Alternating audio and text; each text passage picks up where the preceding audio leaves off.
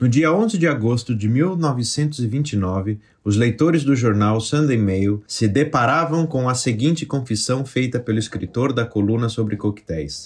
Se eu fosse deportado para uma ilha deserta e fosse forçado a escolher uma variedade de coquetel para beber o resto da minha vida, eu sem dúvida alguma escolheria o sidecar. Como uma dieta diária nutritiva, o sidecar não pode ser melhorado. Exemplar raro dentre os coquetéis refrescantes, ele é dono de uma singular complexidade, que suscita as mais diferentes reações, como o peculiar elogio que fez David Embury ao drink deste episódio. Eu sou Felipe Romano. E eu sou Gustavo Zaparoli. Sinta-se em casa, você é o nosso convidado deste programa. Aceita um sidecar? E você, vai beber o quê? Começa agora Barman das Horas Vagas Cultura Alcoólica para Amadores.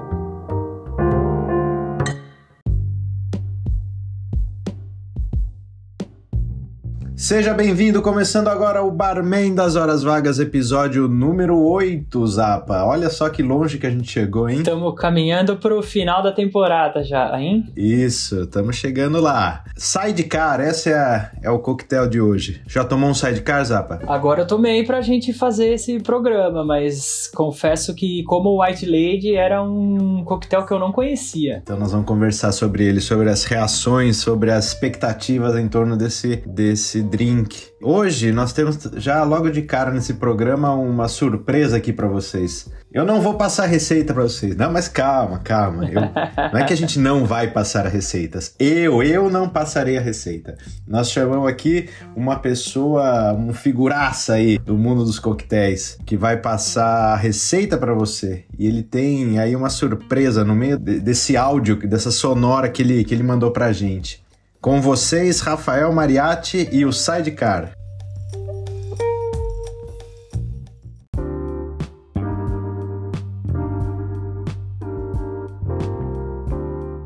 Quarenta e cinco ml de conhaque VSOP, 30 ml de Grand Marnier, 15 ml de suco de limão. Bata em uma coqueteleira e sirva em uma taça resfriada. Se quiser, adicione 5 ml de xarope de açúcar para diminuir a acidez. Pode usar brandy no lugar de conhaque, mas nunca, nunca use borda de açúcar se não quiser uma serra nos seus lábios. Muitas vezes modificado, e como dizia David A. Embury, um coquetel magnífico com uma receita errada. Eu sou Rafael Mariatti e espero você nos dois episódios finais da temporada 1 do Barman nas Horas Vagas. Mas antes eu lhe pergunto: aceita um sidecar?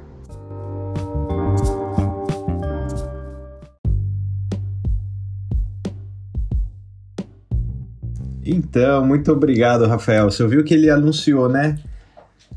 Então, próximo programa especial com a participação do, do Rafael aqui, junto com a gente. Eu ia falar especial de fim de ano, né? Mas não. especial de fim de temporada, né? Aí eu ia chamar o Roberto. Nada do Roberto Eu ia Carlos. chamar o Roberto Carlos pra. ia chamar o Roberto Carlos aqui, mas ele não respondeu. Então, a gente vai com, com o Rafael Mariatti. Ele vai bater um papo aqui com a gente, mas eu queria fazer alguns comentários ali da receita que ele deu. Você viu que ele. ele É, ele falou bastante coisa aí que eu, eu não sei o que significa. É, então, primeiro que, vamos deixar claro aqui, que isso é a receita do sidecar dele, do Rafael Mariatti, do preferido dele, do jeito que ele gosta de beber. Ele passou lá como os ingredientes, né, o conhaque VSOP. Primeiro, antes de falar do conhaque VSOP, a gente tem que falar um pouquinho o que que é o conhaque em si mesmo, né? O conhaque a gente conhece uma marca muito conhecida aí no Brasil, né? Se fala conhaque, eu já penso no Dreyer, né? É, desce macio e reanima. Décima. É, então eu ouvia muito. Ouço ainda, né? Muito jogo de futebol no rádio. E sempre tem uma propaganda do. Deu duro, Tommy Dreyer. Então, e tem esse negócio que é como assim o champanhe, a cachaça mesmo, né? O conhaque, ele pertence a uma região da França.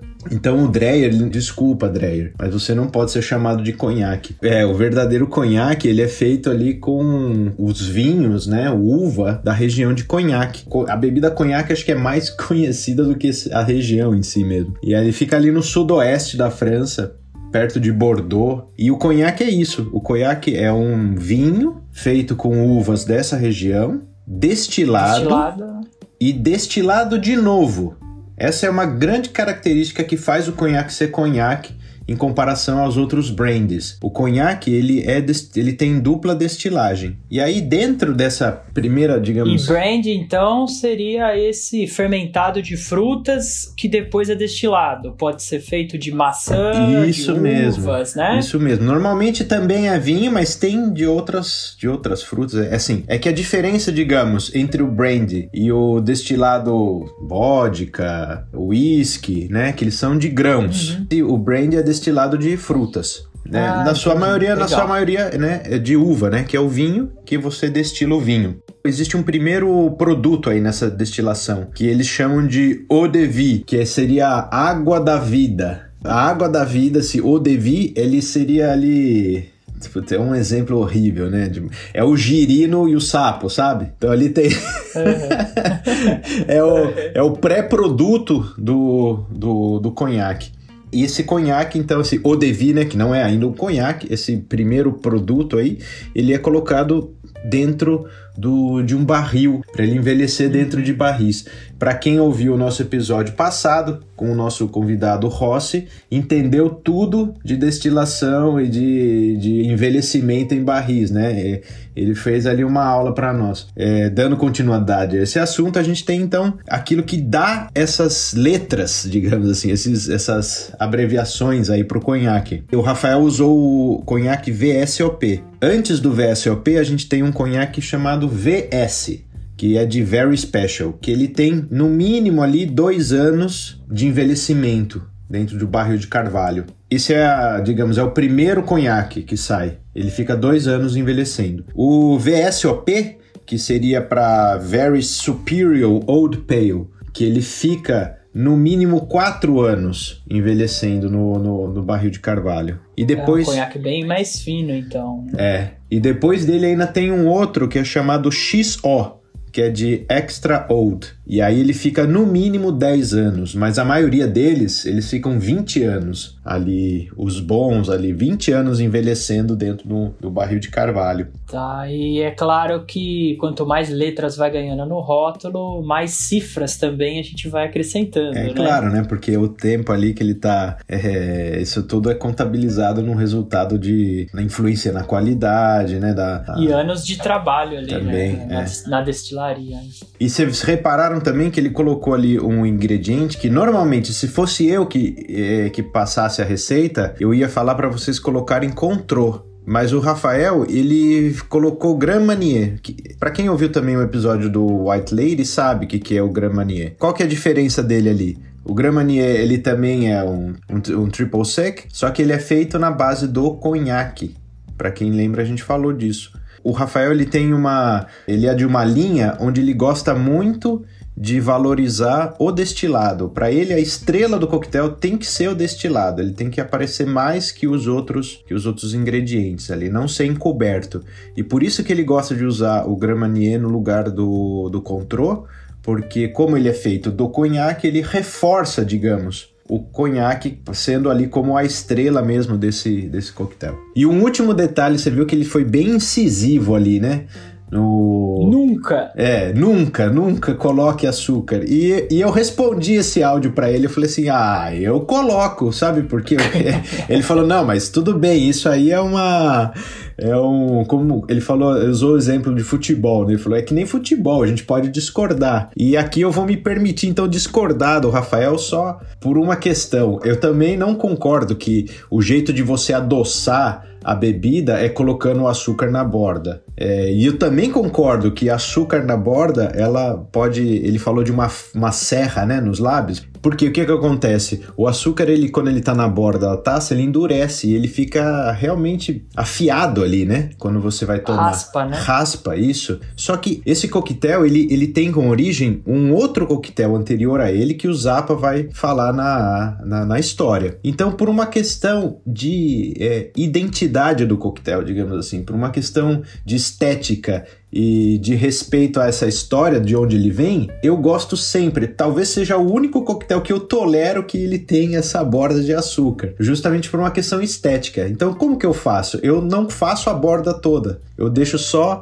é, metade da taça com essa que é, seria o enfeite, né? A gente sempre fala de uma decoração. Decore o seu coquetel com esse coquetel não tem nada. A decoração desse coquetel é a borda de açúcar. E se você quer, concorda comigo, quer fazer essa borda, é muito fácil de fazer. Você pega o limão que você usou ali na receita, passa um pouquinho assim, não exagera, né? não precisa ensopar ali a borda, mas passa o limão na borda e deita essa parte que você colocou o limão no, no açúcar, assim vai encostando a taça e você faz essa, essa borda aí. Se você quiser, faça a volta inteira, ou então não faça. Cada um vê o jeito que gosta mais, né? Então, e aqui só um detalhe: o limão que você deve usar nessa receita é o limão siciliano para que ele não seja tão agressivo assim na acidez e, e acabar estragando o seu coquetel. E para saber tem que experimentar, então faça, experimente, repita se gostar.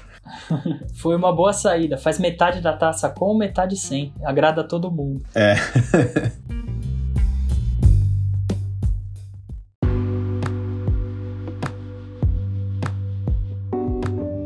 A história da origem do sidecar ela é comum a vários outros drinks que a gente já falou aqui. Durante a época da lei seca, nos Estados Unidos, vários excelentes bartenders deixaram o país para continuar trabalhando com isso na Europa. Já citamos aqui o Harry McEnroe durante o programa do White Lady. Novamente foi ele ou um de seus bartenders, o Patrick McGarry, quem inventou esse drink. A invenção ocorreu durante a Primeira Guerra Mundial, em 1919, em homenagem a um capitão que ia sempre nesse bar em Paris. E ele ia no sidecar da moto do exército. Ia sempre ali um soldado pilotando a moto e ele ia naquele carrinho ali do lado que é o sidecar. E ele sempre pedia esse, essa novidade, esse novo drink aí. Foi aí que o Harry decidiu dar o nome de sidecar. Na verdade, a fórmula desse drink já é conhecida faz muito tempo, pelo menos desde 1850, em New Orleans, nos Estados Unidos, né? Então, quando Joseph Santini criou o Brandy Crusta. Esse é considerado o primeiro coquetel que tem adição de suco cítrico nele. E o seu nome era devido à própria montagem do drink, com uma crosta de açúcar no copo e uma casca de limão. Aí foi que o Romano falou na receita uma questão de uh, a memória, a origem do drink você manter a crosta, né? Esse Brandy Crusta é considerado o pai de uma família de drinks que são os sours.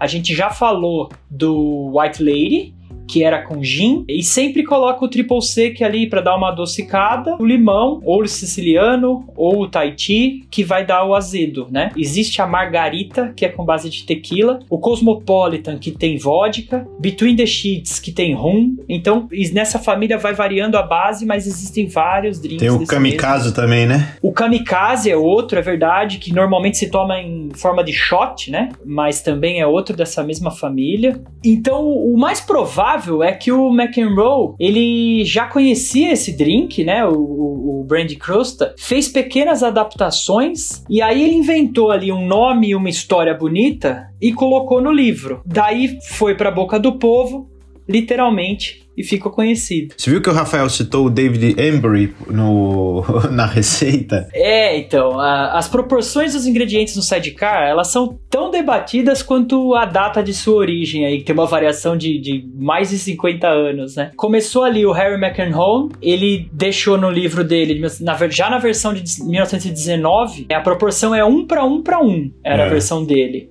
um do conhaque, um do, do triple sec e um de limão. Ela ainda é usada, essa, essa, essa versão, e é conhecida como a escola francesa. Uhum. Existe também a escola inglesa, logo depois esse drink foi para Londres e ficou famoso lá também no Hotel Savoy, que nós já falamos. E na versão do livro do Savoy de 1930, já tinha uma nova versão que era 2 para 1 para 1.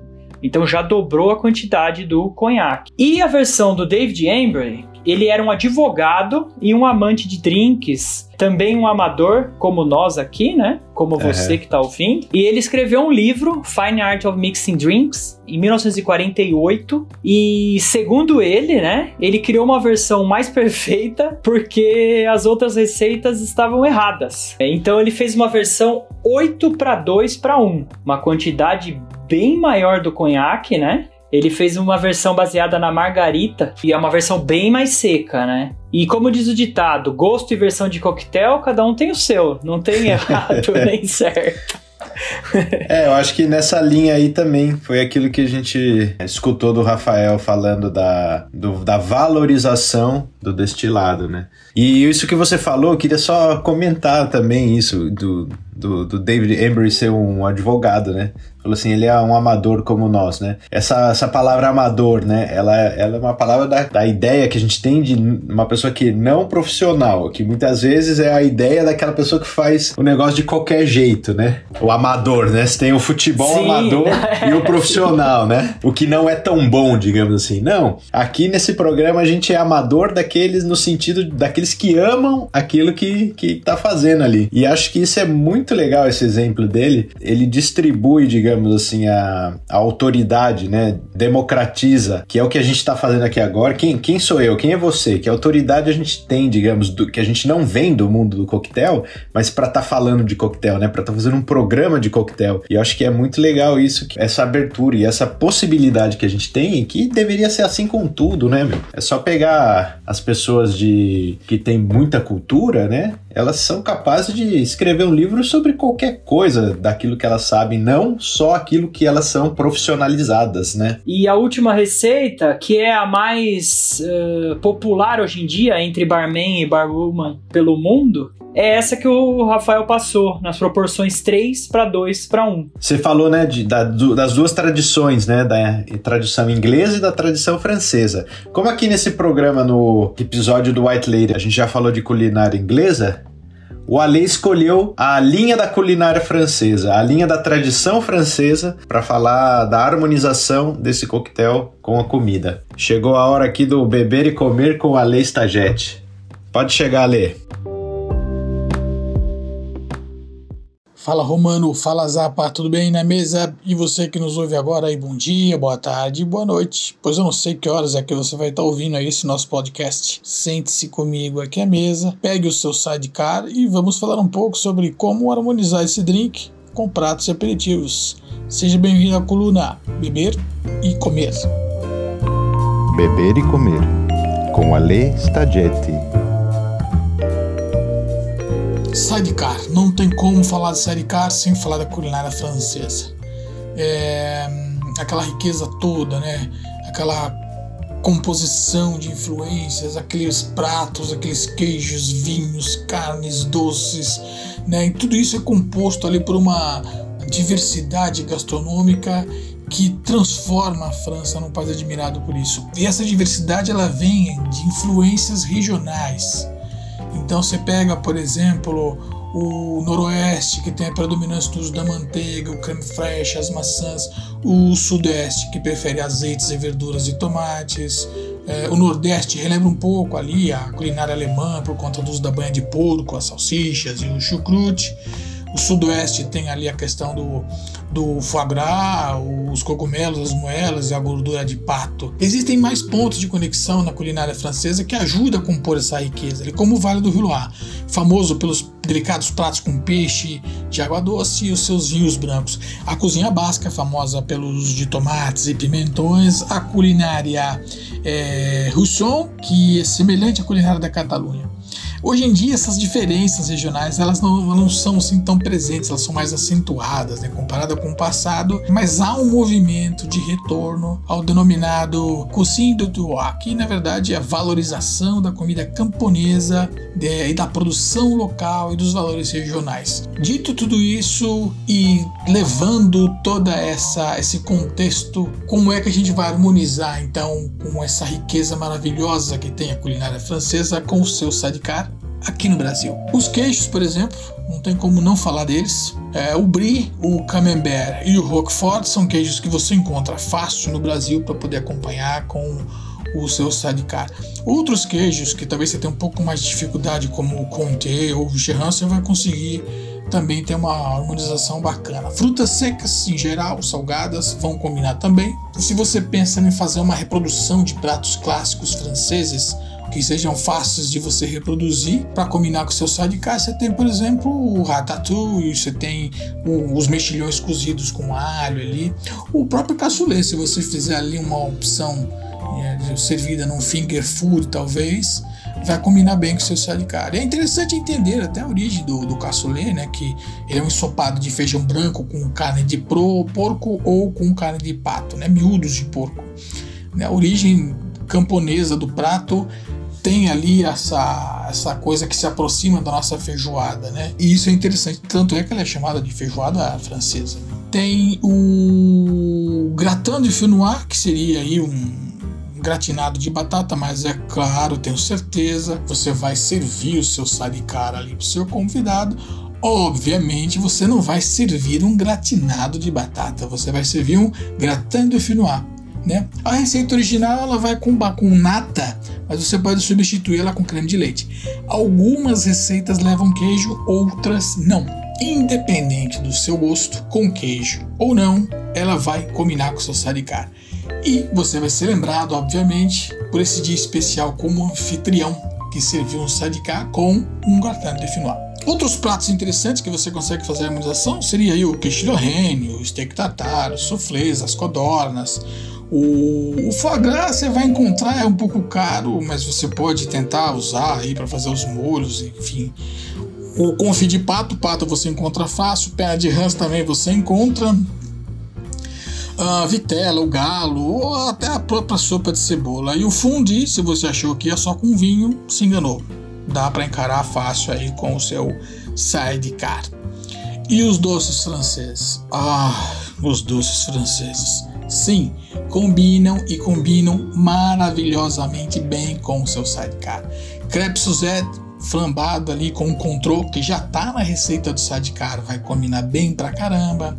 Uma eclair de laranja, um galé de ameixa, por exemplo, vai funcionar bem, um profiteroles, um creme brulee, enfim, tudo isso vai fazer de você um anfitrião de sucesso.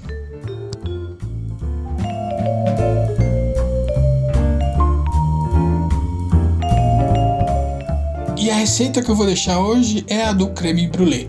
Eu quero deixar uma receita diferente. É um creme brulee de chocolate com um toque de contrô. É, lembrando que todos os detalhes e as porções, proporções e medidas dessa receita você vai encontrar lá no nosso site barmendashorasvagas.com. Então você vai precisar de 250 ml de creme de leite fresco, 9 gemas, 125 gramas de açúcar, 130 gramas de chocolate amargo de boa qualidade, 60 ml de contrô e açúcar para polvilhar. O que, que, você vai fazer? Você vai derreter esse chocolate no banho-maria ou no micro-ondas de potência média, em potência média, e vai reservar. Então você vai, no outro, o que, que você vai fazer num outro recipiente? Você vai ferver o creme de leite, metade dele, ou seja, 125 gramas com açúcar vai reservar. E num bowl você vai bater com o fouet todas essas gemas já peneiradas com a metade do leite creme de leite frio que sobrou, que seja as outras 125 gramas. Quando tudo tiver incorporado, você vai adicionar aos poucos o creme de leite fervido com açúcar. Você vai acrescentar o chocolate que você derreteu, o contrô e vai finalizar toda essa incorporação. Depois de tudo incorporado, você vai colocar tudo nos rabequins, levar no forno com o banho-maria ali aproximadamente por uns 30 minutos a 180 graus, vai deixar esfriar e levar para a geladeira. No momento de servir, você vai salpicar açúcar para formar ali uma camada fina e vai queimar com um maçarico para ficar com aquela casquinha durinha, clássica, inconfundível. Fácil, maravilhoso e uma ótima companhia para sua taça de sidecar. Espero que você tenha gostado e até a próxima. Tchau.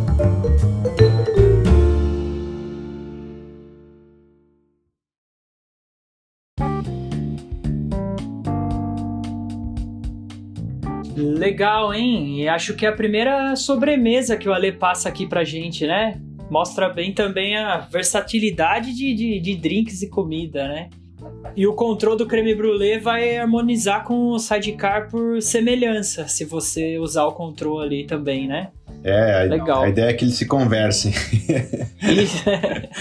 E, e por falar em sobremesa, a, a- a minha visão de conhaque, né, era algo ou pra flambar banana, Isso, né? é, ou colocar no chocolate quente pra tomar em dias frios, né? Tem uma relação assim de conhaque com, É verdade, eu, tam com frio, né? eu também tinha a mesma, a mesma ideia. E, e o engraçado é que esse drink é um drink bem refrescante, né? A, a minha sensação quando eu tomei o primeiro gole aqui foi algo, nossa, né? Dá, dá um- uma sensação muito boa, uma, uma surpresa muito boa. É, exatamente. Acho que a palavra tá, que você usou aí é, me- é- Não tem outra melhor para descrever esse, esse coquetel. É a surpresa. Para mim é a mesma coisa. Eu tô 100% de acordo com, com a sua percepção, né? Eu, eu vou descrever aqui a, a sensação que eu, quando eu tomei pela primeira vez.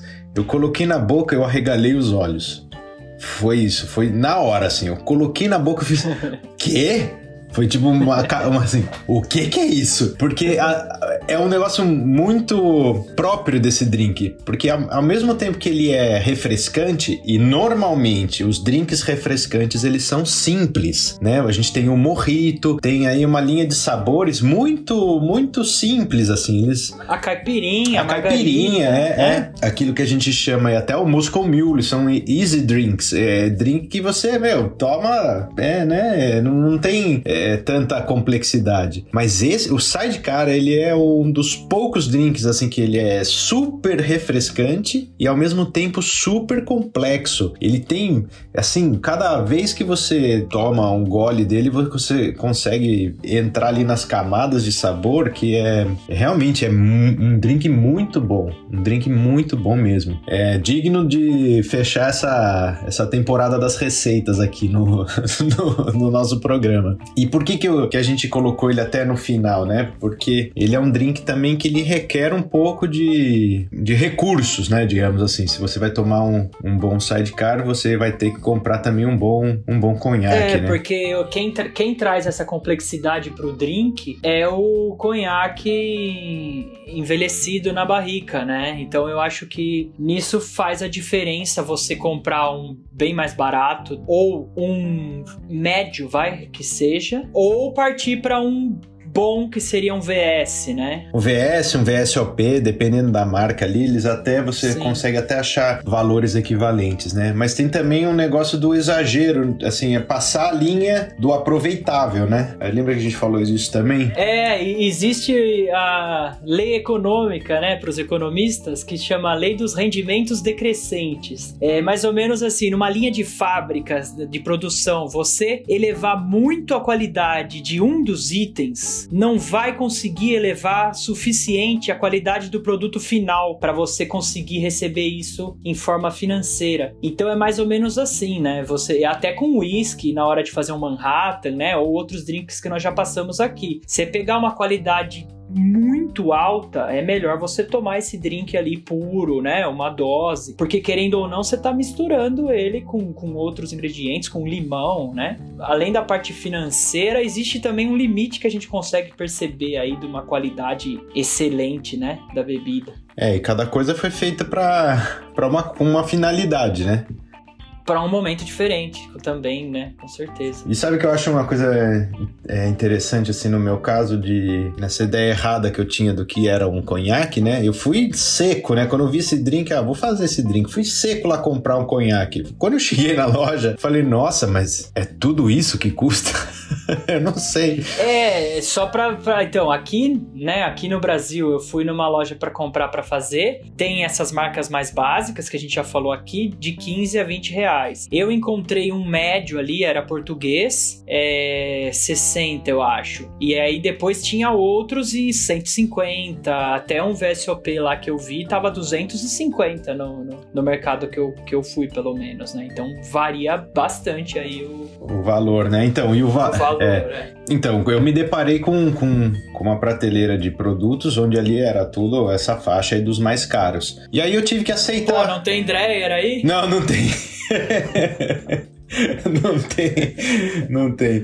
Mas o que que a gente. Eu tive que aceitar também co- uma condição de não conseguir fazer um drink. E isso não me fez. É, digamos entre aspas desistir dele, né? Querer estudar, querer como é que como é que ele é feito, da onde ele vem, a origem, a história, etc, etc, né? E vai uma hora chega a oportunidade, né? De você É, de você acho provar. é. Não precisa ter pressa. É melhor, ó. É melhor você esperar pra pegar um- um- uma bebida de qualidade e fazer um coquetel valer a pena do que você comprar qualquer é, produto, experimentar o coquetel, não gostar e falar, né? Ter isso ch- chancelado aí. Eu não gosto de sidecar.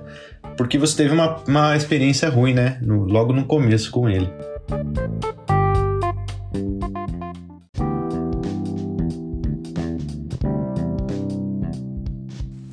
Então, Zap, o nome hein, desse. Você falou que tem a origem ali. Você já viu já um sidecar mesmo? Não, não a bebida, né? A, mo a moto com, com, com aquele carrinho do lado? É, então, é, eu sei que ela, ela foi usada muito pelos ingleses na Primeira Guerra Mundial para aumentar a mobilidade de metralhadoras, né? As metralhadoras ali na Primeira Guerra bem pesadas e aí ia um carinha com a metralhadora nesse carrinho que alguém É. inventou e anexou para moto e o outro cara ia dirigindo e ele ia atirando em todo mundo, né? Não deu muito certo porque a Primeira Guerra Mundial foi basicamente uma guerra de trincheiras, bem estacionária. É, ali na região da França, da Bélgica, muita chuva, muito barro, acho que uma moto ali não ia dar muito certo. Mas na Segunda Guerra, sim, ela foi muito usada pelos alemães, é, inclusive na invasão da Rússia, né? E eram fabricadas pela BMW. Quem nunca viu um carrinho desse em algum filme de guerra ou não sabe direito o que eu tô falando, deve lembrar pelo menos do filme do Indiana Jones, ele com o pai dele ali fugindo dos nazistas numa, numa, numa moto dessa que tinha um sidecar, né? É, então, e sabe quem que é o pai, né, do Indiana Jones? O Sean ator, Connery, né? né? É o Sean Connery, é, então. Nós começamos esse podcast falando do Sean Connery enquanto 007, né? Porque pra mim é o, o, o ícone do 007 é o Sean Connery. E ele ali como o, o pai do, do Indiana Jones. Eu acho muito legal esse filme também. Eu lembro bastante dessa cena deles É, fugindo. meio, meio trapalhões ali, né? Mas, pô, É. bem legal, bem uma coincidência a gente rodar, rodar e voltar pro Sean Connery. né? Voltar nele, é. E eu vi que, assim, eu, eu não sei dirigir moto, eu não tenho essa habilidade aí, mas eu vi que quem, quem dirige uma moto com, com um sidecar, né, ela tem que ter uma. é, desligar um pouco a maneira como você. é, esquecer um pouco. né? É isso, a maneira como você dirige uma moto, porque é, você consegue capotar a moto se você fizer uma curva na velocidade que você que você costuma fazer a curva com a sua moto normal, né? Então pensa que ali é um desequilíbrio, né? Também do ponto de do centro de equilíbrio. Uma curva para direita é de uma é de um jeito, uma curva para esquerda é de outro. E se você tá dirigindo um sidecar então da na Inglaterra, ele é diferente do sidecar, é, porque ele tem o lado certo de colocar, né? O carrinho. Na Austrália, é, é, na Austrália, ele tem que ser do lado ali onde é o passageiro no carro, né? Uhum. Então, digamos, na Inglaterra você tem o sidecar, fica ao lado esquerdo da moto. Se a gente for ter um sidecar no Brasil, ele vai ter que ser do lado é, direito da moto, né? Então, acho bem bacana essas, é, essas é, particularidades aí. E quem é fissurado em moto deve saber, meu. Eu já vi corrida de sidecar, que é uma coisa bem maluca também. Ah, é, o é, carinha ali crer. do lado corre pra um lado, se pendura pro outro pra manter o equilíbrio durante as Nossa, aquilo lá é uma É- loucura, cara. Aquilo lá é uma loucura. Eu vi também É isso uma aí. corrida de biga da antiguidade, só que com motor É, a 200 é. por hora, né? Nossa, o que tem de acidente nisso aí é. É um perigo, é um perigo. Pra mim também, né, essa coisa da região ali da, da França é é uma coisa que é muito marcante, assim, né, dentro, do, dentro dos ingredientes desse coquetel aí. Mesmo que se você use o, tanto o Control quanto o Grand Marnier, eles são também produtos franceses, né? Não só o conhaque, né? E aqui pensando, né, na, na qual era a minha relação com a França, né? Além de eu ter ganho ali na época Logo depois que eu me casei, eu ganhei um curso de francês que eu fiz na Aliança Francesa. Pensei, o que mais eu tenho a ver com a França? E eu me lembrei que eu tive um grande mestre na minha vida de pintor, na minha vida de artista. É, eu trabalhei como assistente de um artista francês que morou no Brasil praticamente a vida toda. O nome dele é Jacques Duché. Ele já é falecido, já ele logo quando eu vim para Dinamarca, um ano depois ele ele acabou falecendo. Mas eu tinha uma relação muito quase que familiar com ele ali. Eu trabalhei durante seis anos como assistente dele e eu ia lá e era como que se fosse o neto dele, né?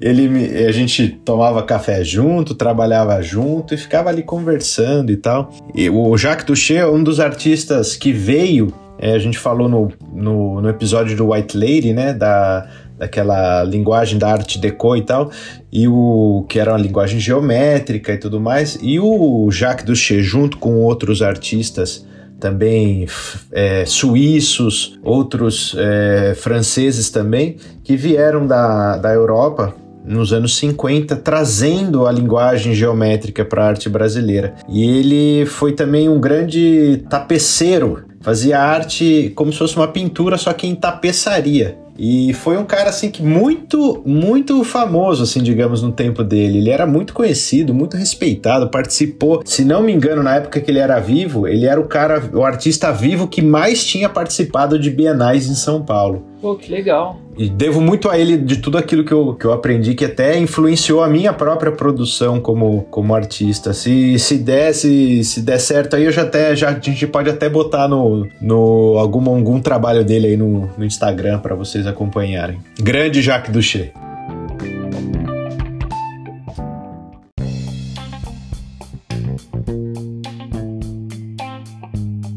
Chegamos ao tradicional bloco de indicações culturais, Apa. O que, que você preparou para quem está nos ouvindo? Eu vou indicar aqui uma coisa bem maluca, bem nível John Malkovich. É. Inclusive, inclusive uma das indicações é o filme Quero Ser John Malkovich. Para quem nunca viu, assista, porque é bem maluco, mas é muito bom. é, ele tá com um projeto que chama 100 anos. É um filme, É. só que ele só vai lançar em 2115. Ah, obrigado. 100 anos, Eu vou... 100 anos depois do anúncio. Existem três teasers, três trailers dele no YouTube. Ah. Se você quiser assistir e começar a contar pro seu É. filho, pro seu neto, que em 2115 vai ter um filme. E- mas é bem legal a ideia, porque ele se baseou, ele fez uma parceria com o conhaque Luiz é, 13, que é também um conhaque famosíssimo, caríssimo, que tem 100 anos de idade o conhaque. Ele é vendido depois de passar 100 anos envelhecendo. Só para ter uma ideia, eu dei uma busca aqui no Mercado Livre, a gente encontra por 32 mil reais a garrafa. Pô, e eu achei que o meu era caro. Então, esse, esse Luiz 13 aqui é um pouquinho mais pesado. E ele teve essa ideia, é um filme que vai demorar 100 anos pra estrear, pra ficar pronto. Ah, conceitualmente está aprovada a sua, a sua indicação. Muito legal. Enquanto Muito isso, legal. se quiser assistir, quiser assistir a trilogia Indiana Jones com os filhos, assim, é uma coisa bem legal também. Sempre, Ah. sempre divertido. Ah, vale muito a pena, sim. Não precisa esperar 100 Não, anos vale esse. muito a pena. Então, eu vou aqui de música, pensando também nessa linha mais francesa. É, Você sabe que a música francesa não é feita só de acordeon e a trilha da Amélie Poulain, né? Porque Edith Piaf. é ou Edith Piaf, é, todo mundo pensa em música francesa, pensa né, nesse estilo assim. Então, nós temos também uma linha muito forte de jazzistas assim, de jazz tradicionalzão mesmo. Lá na França é muito forte. E tem caras novas assim surgindo na, na cena é, cultural do jazz francês. Muito bons, muito bons mesmo. Eu separei um aqui que chama Florian Pellissier. Então o Florian Pellissier é um pianista que ele tem um quinteto, né? Você vai encontrar ele aí nas plataformas de, de streaming é, como o nome Florian Pellissier Quintet. Então tem o quinteto lá que é o sax, o trompete, o piano, o baixo e a bateria. E o Florian é o pianista desse quinteto. E é um jazz assim, né? Aquele de Nova York diretamente para França, onde ele tem ali muita influência da, da mais da música europeia, mas assim, o para quem gosta de, principalmente o trompete é muito forte no, no conjunto, né? Para quem gosta de Chet Baker, de Miles Davis, ele vai, vai adorar essa é. essa linha do, do, do jazz do desse jazz francês. E é muito legal. Pô, o nosso drink que surgiu ali em New Orleans e foi para Paris, então é a mesma pegada. É, é exatamente. É ali a, a viagem, a viagem do drink expressa em formato musical ali. Boa, legal. O próximo episódio, fique ligado que conta com a, a participação especial do, do, Rafael Mariatti e vai ser um episódio duplo. O episódio 9 e 10, ele vai ser um episódio que a gente vai falar de como montar um bar em casa. Fique ligado que esse aí vai ser o fechamento aqui da nossa primeira temporada, onde a gente vai ter a presença desse grande cara da Coquetelaria Nacional. Fique à vontade para seguir a gente nas redes sociais, né? Podcast BHV. E visite sempre o nosso site. Todo o conteúdo do, dos programas ele está centralizado lá. Barmendashorasvagas.com. E a gente fica por aqui então. Pega uma carona no sidecar e vambora. um abraço. tchau. tchau.